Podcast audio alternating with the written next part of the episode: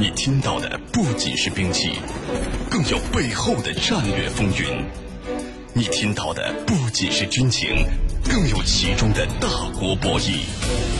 主持人深度互动，评论员独家点评，尽在军情观察。江苏新闻广播、扬子晚报联合打造。听众朋友，大家好，欢迎收听江苏新闻广播军情观察双休日版的孙主编说军事节目，我是扬子晚报军事专刊环球博览的主编孙小伟。今天我将给大家带来的军事故事是：从纳粹德国的扩张之路。看希特勒是怎样一步步发动了第二次世界大战的。在一九三六年三月，一群德军正步行走在莱茵兰科隆的大街上。当德军接管了这一地区以后，莱茵兰的居民们非常的高兴，因为他们主要是德国人。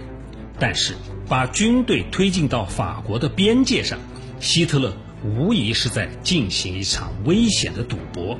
希特勒后来也承认，随后的四十八小时是我生命里最头疼的时刻。萨尔河谷地区原本是德国的一个盛产煤炭的小地区，这个地区的主要人口为德国人。根据凡尔赛合约，一战以后，此地由法国管辖，并开采煤矿。在纳粹党的鼓动下，一九三五年一月十三日。被分离出去的萨尔人举行全民投票，以四十七点七万票对四万八千票的压倒性多数，要求重新并入德国。希特勒将此吹嘘为伟大的纳粹党的胜利。他对德国人宣称：“十五年的不公正已经结束。”当年在凡尔赛条约的问题上，英国与法国。就出现了比较明显的分歧。英国不愿意对德国进行太严厉的制裁，更不愿意肢解德国。一个统一的、强大的德国才能对法国有所牵制。英国人不希望法国在欧洲大陆上一枝独秀，因此，德国在萨尔地区的鲁莽行动成功之后，当时英国的保守党骨干赫特伍德爵士。洛西安爵士和外交大臣约翰·西蒙爵士都希望对德亲善，英国的这种绥靖政策一直持续到德国进攻波兰，为纳粹德国的扩张提供了一个良好的外部环境。希特勒在萨尔地区得手以后，于1936年3月7日进军莱茵兰地区。这个地区虽然在领土上归德国所有。但作为对德国发动第一次世界大战失败的惩罚，莱茵兰地区成为法德之间的军事缓冲区。凡尔赛合约规定，德国不得在此驻军。希特勒采取了一次极为冒险的军事行动，派遣了一支由两万两千人组成的军队和一支警察分遣队，开进了莱茵兰。希特勒的军事冒险。再次取得了成功。希特勒声称，进入莱茵兰是我一生神经最为痛苦的时刻。假如法国人进军莱茵兰，我们只好在两腿间缩回我们的尾巴，因为我们能够处置的军事资源完全不足以组织一次普通的抵抗。法国当时有九十个师，可以用来抵抗德国的军事行动，但法国人。却由于国内政治动荡，在应该行动的时候毫无作为，仅调动了十三个师，加强了马奇诺防线的驻防。事后，三月二十九日，希特勒开始玩弄全民公决的戏法，他将对莱茵兰的军事行动付诸表决。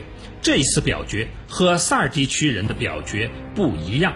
是由全体德国人参与的表决，在超过四千五百万登记选民中的百分之九十九都参加了投票，最终以百分之九十八点八的绝对性的支持率同意了希特勒的行动。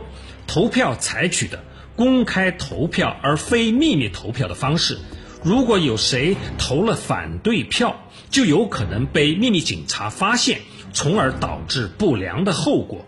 由此可见，这种表决的虚伪性。纵观天下军情，解析兵道玄机，深入军情一线，强化国防意识，军情观察。江苏新闻广播、扬子晚报联合打造。希特勒在萨尔地区和莱茵兰地区的行动，尽管违反了凡尔赛条约，也不可能得到国际社会的支持。但与后期的行动相比，多少还有点所谓的借口，因为萨尔地区和莱茵兰地区毕竟还算是德国的领土。正如洛西安爵士所说，他们毕竟只进入了自己的后花园。希特勒的胆大妄为和国际社会毫无原则的沉默，严重助长了希特勒的嚣张气焰。纳粹德国的侵略性很快扩张到了周边国家。在德国统一之前，奥地利与德国在历史上关系复杂，长期以来都属于大德意志地区，由奥地利的哈布斯堡王朝统治。后来的德国，则是由普鲁士的霍亨索伦王朝实现了统一，同时将已经衰落的奥地利排除在德国之外。奥地利。则以匈牙利组成了松散的奥匈帝国。第一次世界大战后，奥地利与匈牙利也各奔东西。由于历史的原因，奥地利的主要人口为日耳曼人，德语是奥地利主要语言。希特勒本人就是来自奥地利的日耳曼人。在种族主义思潮影响下，希特勒攫取了德国的政权，兼并奥地利。成为希特勒的一个重要的政治目的。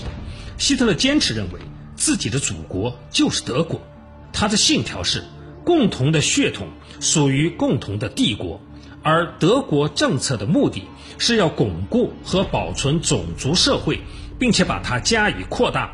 因此，这是一个生存空间的问题。奥地利与德国的血缘关系使之成为第一个。被希特勒吞并的国家。一九三七年十一月，希特勒终于没有按耐住兼并奥地利的野心，他开始对可能造成的吞并麻烦的国家进行了试探。奥地利的盟友意大利明确表示不会干预，而英国则暗示只要不使用武力，将采取中立的立场。而法国也表示对两国机构的同化。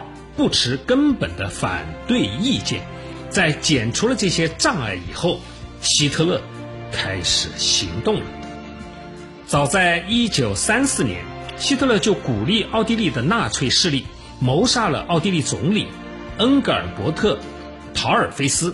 后接任该国总理位置的是陶尔菲斯派的库特·冯·许什尼格。许什尼格虽然没有那么顺从。但也无力驾驭国内的局势。自希特勒执政以来，纳粹党对奥地利进行了大量的渗透。奥地利的纳粹党对两国合并进行了广泛的宣传。奥地利的日耳曼族人私下里也认可两国的合并。许什尼格政府被迫接受了纳粹政权在奥地利的代理人塞斯·因夸特加入内阁。一九三八年二月十二日，许士尼格与希特勒在上萨尔斯堡会见，对这位奥地利总理来说是一次致命的旅程。希特勒面对这位奥地利的总理，对奥地利进行了严厉的攻击，诽谤奥地利的历史就是一部背叛的历史。说，在整个历史中，每个民族主义的思潮都被奥地利破坏了。希特勒表示：“我现在能告诉你的是，许什尼格先生，我完全决定结束这一切。”希特勒还给出了一个兼并奥地利的时间表。他说：“许什尼格先生，仔细考虑一下吧。我只能等到今天的下午。”目瞪口呆的奥地利总理懦弱地接受了希特勒长达两个小时的攻击和谩骂。下午三时，许士尼格得到了希特勒开出的合作清单，清单的主要内容有：奥地利政府撤销所有的抵制纳粹党的禁令，释放亲纳粹党的犯人，任命英夸特为内政部长，任命另一名亲纳粹分子为国防部长，实行军队的军官交换，将奥地利的经济体系纳入德国的经济体系之中。这是一份对奥地利的最后通牒，希特勒不允许对这个条件做任何的修改，还故意安排凯特尔将军与许士尼格打了一个照面，言下之意，如果不答应条件，就将进行军事占领。许士尼格被吓坏了，当晚就在希特勒的这一份文件上签了字。不过，他留下了一个小小的尾巴。根据奥地利的宪法，文件需要总统签字方可生效。回到奥地利的许士尼格决定举行全民公决，由全体奥地利人选择奥地利的前途。这也是为奥地利、为自己挽回尊严的最后手段。希特勒得知这一消息，非常的恼怒，他担心公爵会出现自己无法控制的结果，要求许什尼格立即放弃这一做法。许什尼格再次的屈服了，随后辞去了总理职务，由英夸特接替了他。虽然英夸特担任总理职务遭到奥地利总统米尔拉斯的反对，但奥地利此时在实质上。已经变成了德国的一部分，没有任何人为这位总统来说话，米克拉斯只好妥协了。一九三八年三月十日，奥地利被合并到德国，成为德国的一个省，名为奥斯特马克。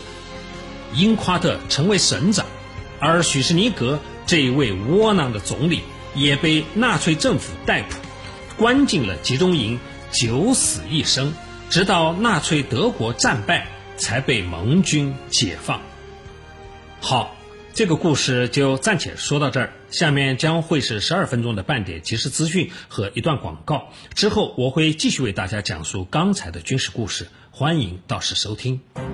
邀集资深的军事评论员团队，全球化多维度军情分析。李健，支援战略与防务研究所所长。我是李健。孙小伟，扬子晚报军事专刊主编。听众朋友们，大家好，我是孙小伟。周成明，支援防务研究所研究员。大家好，我是周成明。陈光本，国内报刊军事装备及国际时评知名撰稿人。我是陈光文。更多军情深度解读。尽在军情观察，江苏新闻广播、扬子晚报联合打造。